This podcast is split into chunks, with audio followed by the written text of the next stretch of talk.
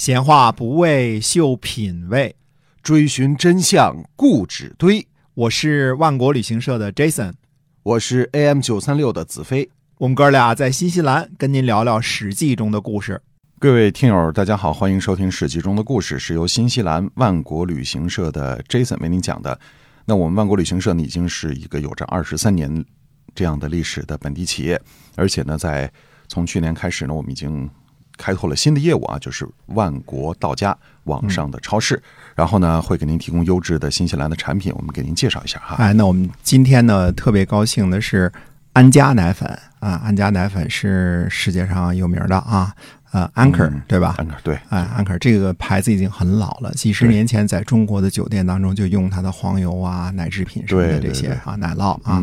那么安佳奶粉呢，把万国旅行社选为官方官宣的合作伙伴啊，官宣合作商也非常开心啊。我们的万国到家的平台上呢，可以直接卖奶粉给大家，嗯，这价钱呢都是。嗯，公开透明的啊，非常公道。渠道呢是安家官方的渠道。呃，希望喜欢的朋友呢也上来买一些奶粉。那么也非常感谢啊，安家是个巨大巨大的一个品牌啊。对。那么能跟万国旅行社呢做官方宣传的合作啊，这个是我们感觉很荣幸啊，觉得非常的不错。对。那么也希望我们听众朋友们可以这次到。万国到家就可以买到奶粉，直邮到中国，还是跟以前一样啊，都是人民币付款，然后呢，快递就给您寄到家里去了。没错，这个而且特别方便，您只要在微信的公众号里搜索一下“万国到家”，哎就可以了。哎，但是你要选择这个直邮中国的这部分是吧？对，一定要选择直邮中国那边，里边有不同种类的奶粉，您可以去选择一下。对啊。给您提供这个最优质的这样的这个安家的奶粉哈，对，嗯，那么接着还是讲《史记》中的故事。好的，公元前二百五十七年，王和攻击邯郸失败，退军之后呢，在分水攻击魏国的军队，斩首六万，嗯，拔取了宁新中，改名这个地方为安阳，嗯，安阳今天还叫安阳，嗯啊。但实际上呢，同时记载了一件事，叫初作河桥，啊，嗯，我们说河，古代就是指黄河，其他的不叫河啊，专有的名词啊，专有名词叫黄河。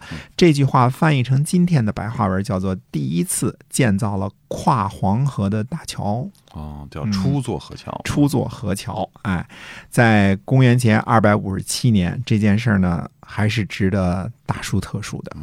呃，我去查了一下资料，想看看这个黄河上的桥都是什么时候建的啊？二零零八年的统计是二百二十三座黄河大桥啊，其中有一座是在解放前建的，就是一九零九年啊。给德国人承包建的黄河铁桥，嗯，正式的名字应该叫中山桥啊，有一个大匾称黄河第一桥，现在是国家重点文物保护单位，嗯嗯，到今天依然是兰州一景啊。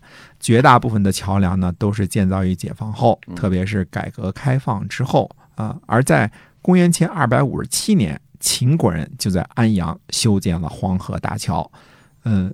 那时候黄河的河道呢，还从安阳经过。哦，嗯，这应该是中国最早的桥梁记录了吧？但是这个历史课本上没教哈。嗯，可能编课本的觉得这事儿不重要，或者没看懂。有。我们前面说过啊，说这个还是讲秦国的事儿啊。范雎呢是什么？有德报德，有怨报怨，而且呢睚眦必报啊，大事小事都是报。你对我好，我就。对你好，你对我不好过，那我必报仇啊！那么还有什么呢？范雎推荐了郑安平为将，但是郑安平率领着两万秦军被包围啊，然后投降了。按照秦国的法律，推荐别人做官那个人如果有罪，推荐人呢，呃，同罪。所以按照法律呢，范雎的待遇应该是被收三族，就是三族都得杀。哦，所以范雎。因为这个郑安平连坐被杀了，呃，没有，呃，我们别忘了啊，呃，商鞅制定的法律呢，确实非常严明，但是法律之上呢，还有国君和太子，他们是凌驾在法律之上的，法律只管呢国君太子以外的底下的人啊，下至庶民，上至大夫，对吧？嗯，都管。那么秦昭王呢，宠爱范先生。谁也不敢杀了他。秦昭王下命令说呢，呃，谁有谁要是敢说郑安平的事儿啊，就按照郑安平的罪过处罚他。别说处罚范雎了，呃，郑安平的事儿啊，在秦国连说都不能说。嗯嗯，对，不能提啊。哎所以要说这个秦昭王对范雎还真是不错哈。哎，呃，范先生呢还有烦心事儿的。嗯嗯、两年之后呢，河东守王姬，嗯、私下里结交诸侯，嗯、犯罪被诛杀。这位王姬呢，也是范雎先生进言而升到河东守的啊，原来给他引荐那人嘛。嗯按道理来说呢，呃，他也应该连坐，可是范先生依然没事儿，嗯、但是范雎呢，却越来越不高兴了。哦，嗯范先生也遇到瓶颈了。哎，秦昭王呢，呃，在一次呢朝中啊，就叹息，嗯，叹气啊。范雎说呢，说臣听说啊，主忧臣辱，主辱臣死。如今大王呢在朝中忧虑，为臣呢请罪。秦昭襄王说呢，我听说楚国的铁剑坚利，而昌幽呢被放逐了。铁剑坚利呢，士卒就勇敢；昌幽被放逐呢，当政者就会深谋远虑，用深谋远虑来统帅勇士。我怕楚国呀会图谋秦国。现在呢，武安君白起死了，郑安平呢又叛变了，呃，国内呢没有良将，而敌国很多，所以忧虑。所以秦昭王是在拿话点范雎吗？呃，其实不是，秦昭王呢只是想激励一下范先生，希望他振作起来。嗯可是呢，范雎呢恐惧，竟然不知道怎样回答秦昭王。就这这这话也没法接，怎么接呀？嗯 郑安平是我推荐的，是吧？对，啊、白起也是我给上画给张思的，是吧？怎么弄啊？没有良将了。哈。那对，那么蔡泽呢，就听说了这件事儿之后，来到了秦国。哎嗯，这蔡泽是哪位啊？蔡泽呀、是燕国人，呃，游学游说诸侯啊、可是呢怀才不遇。呃，这位蔡泽呢，曾经跟随唐举学习相术，嗯、就是相面的啊。嗯他就问唐举，他说：“听说啊，先生曾经给李队，李队是赵国的凤阳君啊，大家应该都记得，说给李队看相，说他在百日之内将持有国家的权柄。听说，呃，是这样的，呃，请问您一下，有这回事吗？”那唐举回答说：“有。”嗯那蔡泽呢就问他说：“那您给臣看一下，行不行？”嗯嗯唐举说：“说先生啊，长着蝎子一样的鼻子，肩膀很宽，脸盘很大，罗圈腿。呃，我听说呀、圣人是不吝相貌的，是否就是说的先生您呢？嗯嗯，这蔡泽长得够谦虚的啊。嗯、所以唐举说这个圣人不像的话，就调侃呃蔡泽呢是吧？哎，蔡泽也知道呢，呃，唐举在开玩笑戏弄他。蔡泽说呢，说富贵啊，我是自带的，嗯，我只想问问寿命。唐举说呢，说先生的寿命从现在开始数还有四十三年。